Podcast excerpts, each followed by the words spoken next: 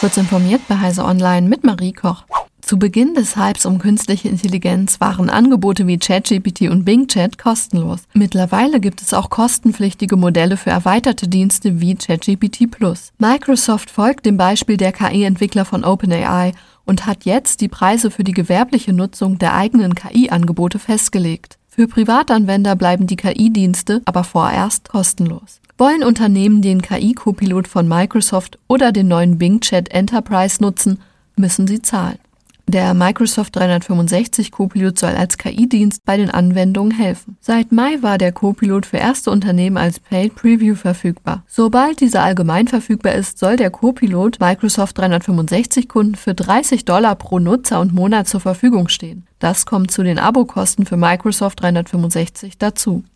Welche Größe brauche ich? Diese Frage führte bisher oft dazu, dass ein Kleidungsstück gleich in zwei Größen bestellt wird. Von denen wird natürlich mindestens eins wieder zurückgeschickt. Ein Ärgernis für Hersteller, Händler und Umwelt. Doch Zalando will Abhilfe schaffen. Dazu nimmt der Versandhändler in der App Maß und hilft bei der Größenauswahl. Bitte senke deinen rechten Arm. Bitte senke deinen rechten Arm noch weiter. Bitte hebe deinen rechten Arm. Eine freundliche Computerstimme hilft beim Ausmessen. In enger Kleidung oder Unterwäsche stellt man sich vor eine möglichst neutrale Wand und folgt den Anweisungen der Stimme. Der Klick für die Aufnahme erfolgt automatisch, sofern man richtig steht.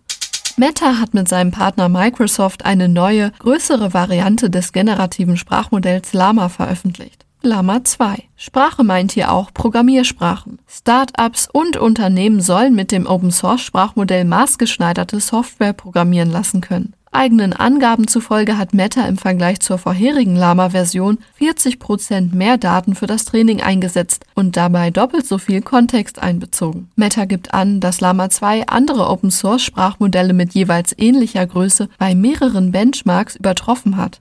Die Financial Times hat kürzlich berichtet, dass Meta in naher Zukunft eine kommerzielle Lama-Variante auf den Markt bringen will. Doch ist Lama 2 gebührenfrei nutzbar, auch für kommerzielle Anwendungen.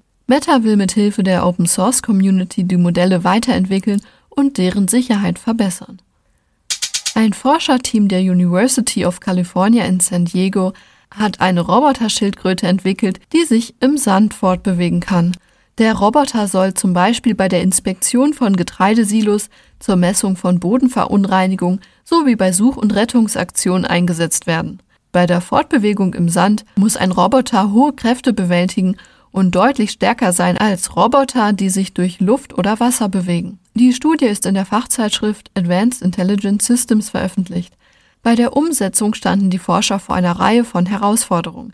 Zum Beispiel weisen die Sandkörner verschiedene Härtegrade auf. Mal verhält der Sand sich wie eine Flüssigkeit, mal wie ein Festkörper. Die Hinderniserkennung im Sand ist ebenfalls schwierig. Der Roboter muss auch auf die schwierige Hinderniserkennung im Sand reagieren können. Diese und weitere aktuelle Nachrichten finden Sie ausführlich auf heise.de.